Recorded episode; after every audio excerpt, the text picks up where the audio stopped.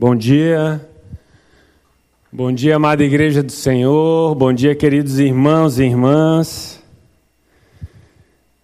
É uma satisfação poder estar aqui. Com temor e tremor, porque é sempre uma grande responsabilidade ministrar a Igreja de Cristo. Mas ao mesmo tempo também é uma alegria, porque nós somos chamados para isso chamados para pegar as, do, as, boas novas de Cristo a todas as pessoas. Então, compartilhar da palavra do Senhor, além de ser uma responsabilidade para cada um de nós, também tem que ser um prazer nas nossas vidas. E é assim que eu estou nessa manhã alegre de poder trazer, repartir com vocês um pouco daquilo que Deus tem falado no meu coração. Nós, é, nos últimos dois meses aproximadamente, temos tido a alegria em família de podermos vivenciar a conversão do meu cunhado. Meu cunhado não mora aqui em Florianópolis, mora lá em Curitiba. Mas tudo tem sido muito intenso é, devido à sede e o desejo dele de conhecer mais o Senhor e também da grande transformação que tem ocorrido e da própria vontade dele de mudar. E isso tem alegrado os nossos corações e ele ficou anos e anos distante da família, longe do Senhor. E agora está voltando e voltando com a sede, um desejo de, de experimentar uma nova vida. E antes de entrar na palavra, eu quero já deixar aqui um incentivo e uma palavra de ânimo para aqueles que oram por seus familiares ou por pessoas que aparentemente não se convertem há muito tempo, oram por anos por algumas pessoas. Eu quero dizer que o tempo do Senhor vai chegar. O Senhor ouve as nossas orações. Amém? Então, clamando por uma palavra, pedindo ao Senhor para algo para compartilhar com vocês é, nessa manhã, Deus despertou em meu coração justamente para falar sobre isso, falar sobre a nova vida que nós temos em Deus, ou que Deus preparou para nós debaixo do senhorio de Jesus. Quero conversar com vocês hoje então sobre viver a vida que Deus tem para nós, ou melhor, sobre andarmos em novidade de vida. O texto-chave está lá em Romanos 6,4.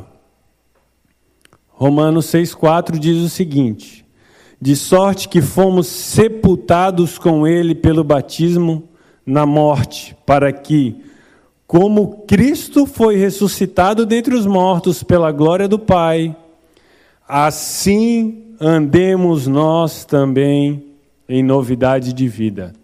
Todos aqueles que receberam Jesus como Senhor e Salvador da sua vida, ou seja, que creram, que se arrependeram e que foram batizados, têm uma nova vida para ser vivida. E é isso que diz o texto: andar em novidade de vida. Contudo, antes de falarmos sobre a nova vida em si, é importante que lembremos como era a nossa vida antes, sem Jesus.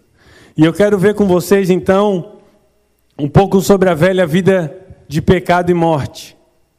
Nós sabemos que com a primeira desobediência, lá no início de Adão e Eva, o ser humano que havia sido criado à imagem e semelhança de Deus, perdeu essa qualidade. Consequentemente, a descendência de, todo ser, de toda a humanidade passou a ser a imagem do homem criatura, não mais a imagem de Deus.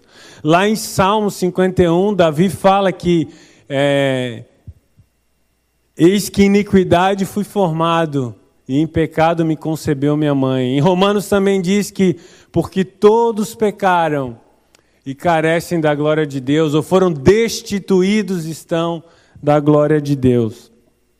Dessa forma, todos nós andávamos conforme a nossa vontade, satisfazendo os nossos próprios prazeres e levando uma vida independente de Deus. Efésios 2, 1 a 3 fala exatamente isso. E vos vivificou, estando vós mortos em ofensas e pecados, em quem noutro tempo andastes, segundo o curso deste mundo, segundo o príncipe das potestades do ar, do espírito que agora opera nos filhos da desobediência, entre os quais todos nós também antes andávamos nos desejos da nossa carne, fazendo a vontade da carne e dos pensamentos, e éramos por natureza filhos da ira como os outros também. Da mesma maneira, em razão do pecado original, Todos nós estávamos mortos espiritualmente. Isso é uma consequência do pecado que nos afasta de Deus. Lá em Romanos 5 também diz que, como por, um homem entrou o pecado no mundo e, e o pecado a morte, assim a morte passou a todos os homens, porque todos pecaram. E esclarece também a palavra que o salário do pecado é a morte. Em Isaías 59, 2 diz que as vossas iniquidades, os vossos pecados os separam de Deus. Portanto, essa era a nossa vida. Vivíamos cegos, caminhando num caminho de morte, perdidos e vivendo sem um propósito, com uma vida vazia e sem sentido. Essa era a nossa vida. A boa notícia é que não acaba aí. Uma nova realidade com a obra de Cristo nos foi proporcionada. Pela graça e misericórdia do Senhor, o seu amor nos alcançou, os nossos olhos foram abertos e uma nova realidade espiritual passou a operar em nós. Talvez a mais tremenda e a primeira que eu quero destacar é que nós mudamos de reino. A palavra de Deus diz lá em Colossenses 1,13 que Ele nos tirou do império das trevas e nos transportou para o reino do Filho do seu amor. Nós vivíamos no reino de trevas, de escuridão, e nós fomos transportados para o reino da luz, para o reino do Filho do seu amor. Nós também fomos vivificados, estávamos mortos nos nossos pecados, longe de Deus, mas em Jesus nós somos vivificados e colocados em lugares altos junto com Ele. Efésios 2, 4 e 6 diz: Mas Deus, que é riquíssimo em misericórdia, pelo seu muito amor com que nos amou, estando nós ainda mortos em nossas ofensas, nos vivificou juntamente com Cristo, pela graça sois salvos, e nos ressuscitou juntamente com Ele, e nos fez assentar nos lugares celestiais em Cristo Jesus. Aleluia! Davi também fala lá no Salmo 42: tirou-me de um poço de perdição e de um tremedal de lama, ou de um grande lamaçal, e colocou-me os pés sobre uma rocha e me firmou os passos. Então Deus é como se tivesse colocado a, a, com a mão dele, estendida a sua mão, nós estávamos perdidos num poço e nos resgatou. E não só nos resgatou, mas nos colocou sobre a rocha e firmou os nossos passos. Aleluia. Mais que isso, nós também nascemos de novo. Recebemos uma nova vida, uma nova identidade, como pessoas, deixamos de ser meras criaturas e passamos para o patamar, atingimos o patamar de filhos amados. Aleluia. Lá em 2 Coríntios fala que, e assim, se alguém está em Cristo, nova criatura é. As coisas velhas já passaram e eis que tudo se fez novo. Em João 1,12 diz que todos os quantos o receberam, deu-lhes o poder de serem feitos filhos de Deus, a saber, aos que creem em seu nome. Que verdades tremendas, quanta riqueza e abundância de vida há nessas passagens. Que transformação milagrosa que só pode ser operada por um Deus tremendo e poderoso. Quanta vida, que transformação. Amados, porém, eu acredito que muitas vezes nós esquecemos dessas verdades, seja porque talvez alguns de nós volte a velhas práticas, né, da vida passada, do velho homem, ou simplesmente porque nós vivemos indiferente a essas verdades, ou melhor, nós vivemos sem nos atentarmos para a nova realidade espiritual nos proporcionada por um Deus de amor e perdão. Nós jamais, jamais podemos esquecer daquilo que Deus fez por nós. Hebreus 2:1 fala para nos apegarmos com mais firmeza a verdades ouvidas, ou alguns textos têm uma versão que fala para nos atentarmos mais diligentemente a verdades ouvidas. E é por essa razão que nós temos que relembrar e recordar todas essas passagens, de modo que elas queimem nossos corações, a ponto de nos conduzir e direcionar todas as nossas atitudes para vivermos de maneira digna diante do Senhor. Não podemos esquecer, eu repito, dessa obra maravilhosa de Jesus, da nova vida que Deus tem para nós. Salmo 77, 11 diz: Recordarei os feitos do Senhor, recordarei os seus antigos milagres. Como Josué e Caleb, que ao contrário dos demais espias, eles tinham boa memória e se lembraram de tudo que Deus já havia feito por eles, desde a libertação, desde a, a, os milagres no deserto. Eles lembraram de tudo isso e lembraram da promessa e confiaram na promessa feita. Nós também não podemos nos esquecer dessa realidade, da onde nós somos tirados e da vida que Deus tem para nós. Eu li em um devocional a seguinte frase: As lembranças dos feitos de Deus são como degraus que nos levam para mais perto dele. Eu vou repetir: as lembranças dos feitos de Deus são como degraus que nos levam para mais perto dele. O salmista também diz que não me deixe esquecer de nenhum dos teus benefícios. E assim deve ser a nossa vida.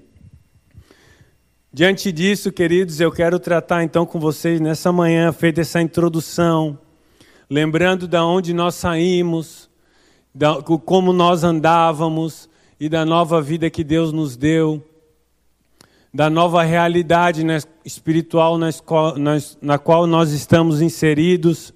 Isso eu quero dizer para vocês que já conhecem o Senhor, que já entregaram as suas vidas, que lembrem dessas coisas. E talvez alguém que possa estar nos assistindo que ainda não fez isso Deus tem essa transformação, essa grande transformação para a sua vida. Ele quer te tirar das trevas e trazer para a luz. Quer te tirar da lama e te botar sobre a rocha. Então eu quero tratar nessa manhã com vocês dois pontos que dizem respeito ao andar em novidade de vida. Ou melhor, andar na vida que Deus tem para nós.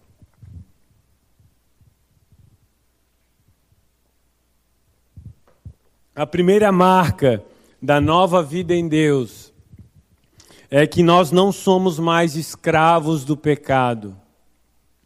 Ou seja, nós somos, fomos chamados para viver uma vida santa. E é dentro desse contexto de que nós não somos mais escravos do pecado, nós não precisamos mais andar pecando, que Paulo escreveu aquele texto que eu li de Romanos 6,4, para nós andarmos em novidade de vida. No mesmo capítulo 6 de Romanos, ele assevera o seguinte: eu vou ler alguns versículos aqui. Sabendo isto, que o nosso homem velho foi com ele crucificado, para que o corpo do pecado seja desfeito, para que não sirvamos mais ao pecado. É o versículo 6. Pois quanto a ter morrido de uma vez morreu para o pecado, mas quanto a viver, vive para Deus. Assim também nós, considerai-vos certamente mortos para o pecado, mas vivos para Deus em Cristo Jesus, nosso Senhor. Mas graças a Deus que, tendo sido servos do pecado, obedeceste de coração a forma de doutrina que fostes entregues, e libertados do pecado, fostes feitos servos da justiça. E último versículo 22. Mas agora, libertados do pecado e feitos servos de Deus, tendes o vosso fruto para a santificação e por fim a vida eterna. Em outras palavras, andar em novidade de vida é viver em santidade. E viver em santidade aos nossos olhos naturais talvez possa parecer algo impossível, mas não é com a atuação do Espírito Santo de Deus em nossas vidas, nós podemos assim viver. Pois não vivemos mais agora debaixo da escravidão do pecado e somos livres para servir ao Senhor de todo o nosso coração. Para buscarmos a santificação, é imperioso, é obrigatório nós passarmos por uma mudança de mente e de atitude a chamada metanoia, um arrependimento genuíno, começa do nosso interior. A mudança interior que ocorreu em nós quando aceitamos Jesus e fomos batizados, necessariamente também deve ser vista, ou melhor, a mudança também deve ocorrer no nosso exterior. E o bom parâmetro para saber se isso tem acontecido nas nossas vidas, é analisarmos se as nossas ideias, os nossos objetivos, as nossas atitudes estão na contramão deste mundo. Aquilo que o mundo prega, que diz como verdade e como algo bom e é assim que tem que ser feito. Será que nós estamos correndo atrás dessas mesmas coisas? Talvez muitas coisas prazeres momentâneos e terrenos, a palavra nos adverte ao cuidarmos das coisas que são eternas, das coisas que são do alto. E sobre a nossa mudança de mente, Romanos 12, 2 diz o seguinte: Não se amoldem ao padrão deste mundo. Tem outras versões que dizem: Não vos conformeis com este mundo, não tomem a forma deste mundo mas transforme-se pela renovação da sua mente, para que sejam capazes de experimentar e comprovar a boa, agradável e perfeita vontade de Deus. Então nós não devemos pensar como o mundo pensa. Na verdade, nós seres humanos, nós somos conduzidos pelos nossos pensamentos. Por isso que Paulo nos adverte aqui a não tomar a forma do mundo e sermos renovados nos nossos pensamentos, na nossa mente. E a nossa mente tem até estudos sobre isso, tratado como campo de batalha da mente. Há uma guerra nos nossos pensamentos. E muitas, muitas coisas ruins vêm na nossa mente quando nós gastamos tempo com coisas deste mundo. Reflita sobre o que você está vendo. Será que você gasta tempo vendo as notícias é, toda hora sobre a pandemia, quantos mortos, a atualização dos números? Ou será que você gasta tempo com outras coisas que talvez não edificam a sua vida? E quando nós gastamos tempo com essas coisas, elas vão tomando os nossos pensamentos, vão enchendo a nossa vida e também vão influenciando no nosso comportamento. Mas o segredo está em nos enchermos do Senhor, da Sua palavra, louvando e engrandecendo o Seu nome. E, na verdade, na carta aos Filipenses, Paulo já diz como nós devemos renovar a nossa mente. Ele explica assim, Filipenses 4:8. Quanto ao mais, irmãos, isso depois de ele explicar que nós não devemos andar ansiosos por coisa alguma, mas antes fazermos todas as coisas conhecidas diante de Deus com súplica e ações de graça, e a paz de Deus que excede todo entendimento inundará os nossos pensamentos e o nosso coração. E ele explica então, finalizando: Irmãos, tudo que é verdadeiro, tudo que é honesto, tudo que é justo, tudo que é puro, tudo que é amável, tudo que é de boa fama, se há alguma virtude e se há algum louvor, nisso pensai. Então é isso que deve, deve ocupar os nossos pensamentos, é nisso que nós devemos meditar. E, passando a mudança de mente, vem também a nossa mudança de comportamento. Quero ler com vocês uma passagem lá em Efésios, capítulo 4, versículo, a partir do versículo 24, que diz o seguinte: E vos revestais de novo do novo homem, que segundo Deus é criado em verdadeira justiça e santidade. Por isso deixai a mentira e falai a verdade cada um com o seu próximo, porque somos membros uns dos outros. Irai-vos e não pequeis, não se põe o sol sobre a vossa ira, não deis lugar ao diabo. Aquele que furtava, não furte mais, antes trabalhe, fazendo com as mãos o que é bom, para que tenha o que repartir com o que tiver necessidade. Não saia da vossa boca nenhuma palavra torpe, mas só a que for boa para promover a edificação, para que dê graça aos que a ouvem.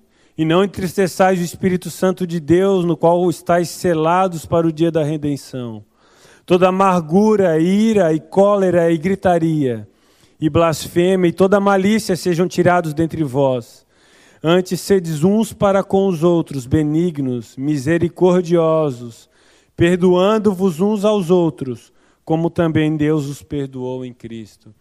Nessa passagem, nós vemos a realidade que deve ser do novo homem. Paulo, antes aqui do, do versículo 24, ele fala: E vos despojais do velho homem. E daí ele diz: E revesti-vos do novo homem em Deus. Ou seja, se você praticava a mentira, agora você não vai mais fazer. Você vai dizer a verdade, a verdade vai acompanhar a tua vida. Se antes você se irava e agia com violência e ofendia as pessoas, agora a palavra diz: você vai irar, mas não vai se pecar, não vai mais pecar. Você falava, se você furtava, roubava, agora você não deve mais fazer isso. O seu comportamento deve mudar.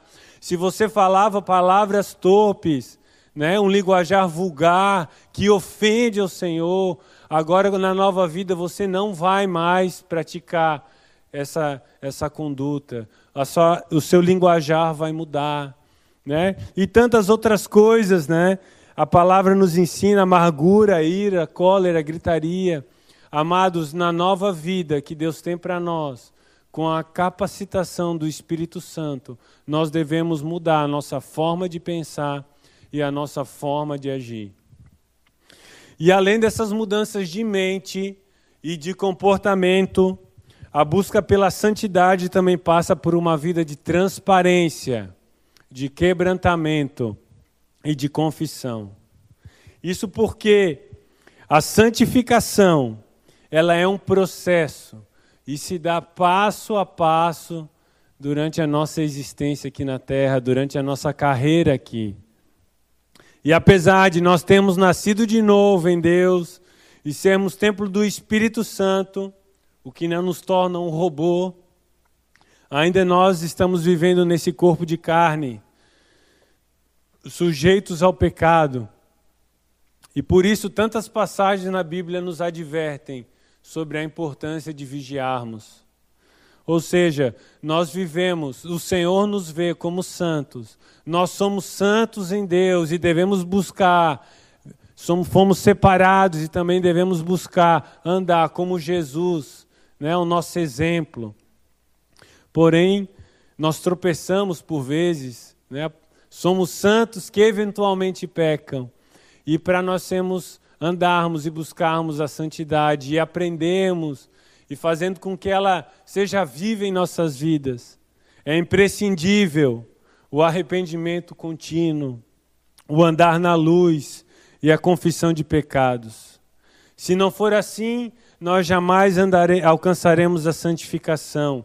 Esse é o caminho que nos conduz a ela. A palavra nos conduz a isso. Não há outra maneira, não há atalhos. Nós precisamos viver, além da mudança de mente, de comportamento, uma vida também de quebrantamento, de confissão, de transparência. 1 João 7 diz que se andarmos na luz, como Ele na luz está, temos comunhão uns com os outros. E o sangue de Jesus Cristo, seu Filho, nos purifica de todo pecado. A palavra também diz que nós, se nós confessarmos os nossos pecados uns aos outros, nós seremos curados. Diz: se nós confessarmos também os nossos pecados, Ele é fiel e justo para nos perdoar os nossos pecados e nos purificar de toda injustiça. Provérbios 28, 13 diz que o que encobre suas transgressões jamais prosperará. Mas o que as confessa e deixa alcançará misericórdia. Por essas razões, irmãos, na nova vida que Deus tem para nós, para que nós andemos nela, está a santidade. A santidade em total oposição à velha vida de escravidão do pecado. Então, o primeiro ponto é esse: nós não somos mais escravos do pecado. Na nossa vida, nova vida em Cristo, nós devemos viver em santidade. O próximo ponto é que nós devemos viver uma vida que expressa amor, uma vida de expressão de amor.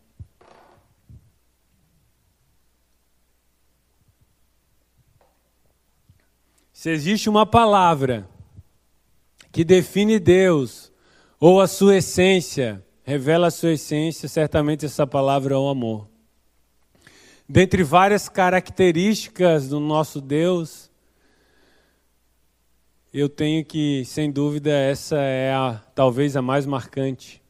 Tanto pela obra, né, começando do Deus Pai que enviou Jesus, nos amou de tal maneira Quanto que Jesus nos amou tanto que obedeceu até a morte, né? se entregou por nós. E a própria palavra de Deus diz isso, lá em 1 João, fala que Deus é amor. Quem não ama não conhece a Deus. E que Deus é amor, e quem está em amor está nele, Deus nele. Está em Deus e Deus nele. Vocês lembram qual é o maior mandamento que Deus deixou para nós. Eu não vou ler toda a passagem, mas certa vez Jesus foi questionado, está lá em Mateus 22, 34 a 40. Foi questionado por um fariseu que queria experimentá-lo e perguntou: Mestre, qual é o maior mandamento de Deus? E Jesus prontamente respondeu: Amai a Deus com todas as tuas forças, de toda a tua alma, de todo o teu pensamento, de todo o teu coração. E o segundo mandamento, igual a este primeiro, é amar o próximo como a si mesmo. Destes dois mandamentos dependem toda a lei e os profetas. Então Jesus respondeu que o maior mandamento é amar. É amar.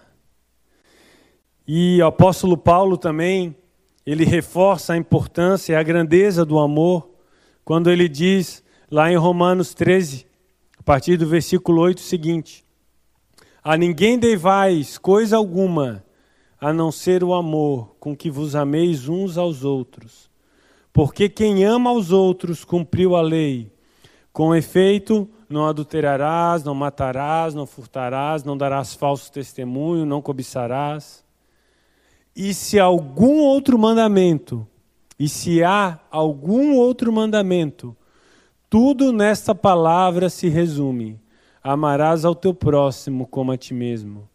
O amor não faz mal ao próximo, de sorte que o cumprimento da lei é o amor. Em Gálatas, Paulo também escreve: porque toda a lei se cumpre numa só palavra, nesta: amarás ao teu próximo como a ti mesmo. Ou seja, em oposição à nossa vida anterior, Deus quer que nós vivemos em amor, expressando o amor. Essas passagens nos mostram a importância do amor e que ele é o maior mandamento e que o amor deve ser a base, deve ser aquilo que deve inspirar o discípulo todos os dias. Talvez alguns perguntem, tá, por que Jesus respondeu ao, fariseu que o, o, grande mandamento é amar a Deus primeiro e, e também da mesma grandeza, na mesma importância amar o próximo, e Paulo não fala disso. Porque, na verdade, esse, esse amor a Deus e amor ao próximo, da forma como está posta por Jesus, eles não competem entre si. Né? Na verdade, um é a base para o outro. O primeiro mandamento é a base do segundo. O segundo, o amar ao próximo, é a expressão visível do primeiro. Isso é confirmado lá em João 4,20, quando, quando está escrito: Se alguém diz eu amo a Deus e odeia ao seu irmão, é mentiroso. Pois quem não ama seu irmão ao qual viu, como pode amar a Deus a quem não viu? Ou seja, eu não, eu não posso, eu não consigo amar a Deus verdadeiramente se eu não amar o meu próximo. Não é à toa que Paulo escreve aquela, aquele trecho lindo de 1 Coríntios 13, que fala: Ainda que eu falasse as línguas dos homens e dos anjos e não tivesse amor, seria como metal que soa como um sino que tine, que soa ou como um sino que tine. Ainda que eu tivesse o dom de profecia e conhecesse todos os mistérios e toda a ciência, e ainda que eu tivesse toda a fé, de maneira tal que transportasse os montes e não tivesse amor, nada seria. E ainda que eu distribuísse toda a minha fortuna para o sustento dos pobres, e ainda que entregasse o meu próprio corpo para ser queimado, e não tivesse amor, nada disso me aproveitaria. Amados, nós somos chamados para viver dessa maneira. Importante ressaltar que o nosso próximo, eu, eu estou convencido de que a nossa demonstração de amor maior, ela deve iniciar dentro da nossa casa, com a nossa família, aquelas pessoas que nos conhecem de verdade, quem e também a quem nós conhecemos verdadeiramente quem são. Mas eu tenho que dizer que o nosso próximo não são apenas aquelas pessoas com quem nós nos relacionamos, ou com quem nós temos coisas em comuns, ou de quem nós gostamos, mas é qualquer pessoa.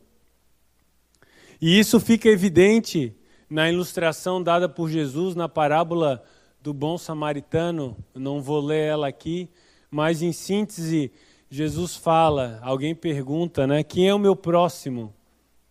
E Jesus relata a história do bom samaritano, na qual ele diz, pelo contexto nós podemos extrair que um judeu, né, pelo caminho que ele fazia, nós podemos concluir que era um judeu. Ele foi assaltado, foi maltratado, foi espancado e foi dado como morto. E quem socorreu esse homem? Foi um samaritano, Um samaritano que era um povo desprezado pelos judeus, com quem os judeus não se relacionavam. Esse homem foi ele que acolheu, foi ele que amou o judeu, enquanto os seus conterrâneos, né, o sacerdote e o levita, que tinham funções importantes religiosas, ensinavam a lei, passaram de largo, diz a palavra, nada fizeram. Então fica claro nessa passagem que nós devemos amar todas as pessoas. E no Sermão do Monte, Jesus ensinou o seguinte: Ouvistes o que foi dito, amarás o teu próximo e odiarás o teu inimigo. Eu, porém, vos digo: amai os vossos inimigos, bendizei os que, os que vos maldizem, fazei bem aos que vos odeiam, e orai pelos que vos maltratam e vos perseguem, para que sejais filhos, olha só, para que sejais filhos do vosso Pai que estás nos céus. Porque faz o que o sol se levante sobre os maus e bons, e a chuva desça sobre os justos e injustos. Pois se amardes os que vos amam, que galardão tereis? Não faz os publicanos também o mesmo?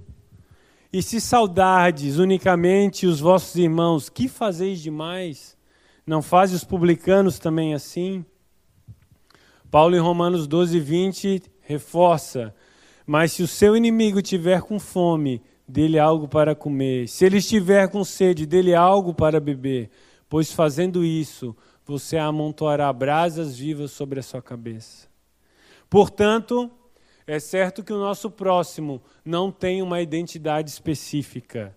Nós devemos amar todas as pessoas simplesmente porque elas são amadas por Deus. Jesus morreu naquela cruz por toda a humanidade.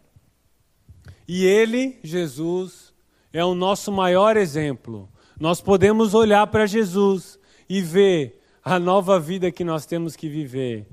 A palavra no, nos evangelhos revelam, é, revelam diversas passagens em que mostra Jesus movendo de íntima compaixão pelas pessoas. Isso acontece na multiplicação dos pães, na cura de dois cegos, na a história, na passagem da viúva de Naim, onde ele ressuscita o filho dessa viúva. A palavra fala que Jesus era movido por íntima compaixão. Ou seja, Jesus estava sofrendo junto com essas pessoas. Isso significa dizer que Jesus continua sofrendo junto comigo e junto contigo. E ele escuta o nosso gemido e sente a nossa dor. Alguém duvida disso? Entretanto, é para viver assim que nós fomos chamados também. É exatamente a mesma atitude que o Senhor espera de nós. Ele deseja também que nós ouçamos o gemido daquele que sente dor, assim como ele nos ouve. Precisamos deixar transparecer em nossa vida o amor e a compaixão do Senhor a todas as pessoas. Deus espera Deus tem para nós, na nova vida, que nós tenhamos compaixão dos outros, não compaixão de nós mesmos.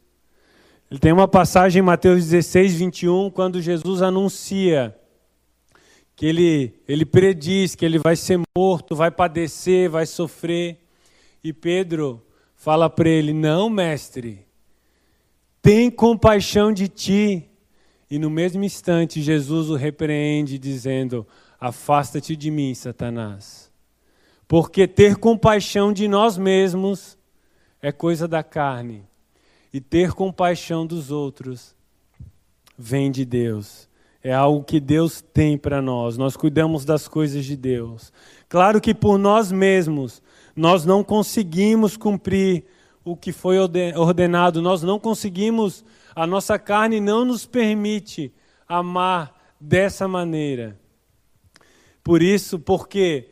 Porque esse amor que Deus tem para nós na nossa vida, na nossa nova vida em Cristo, é um amor sobrenatural.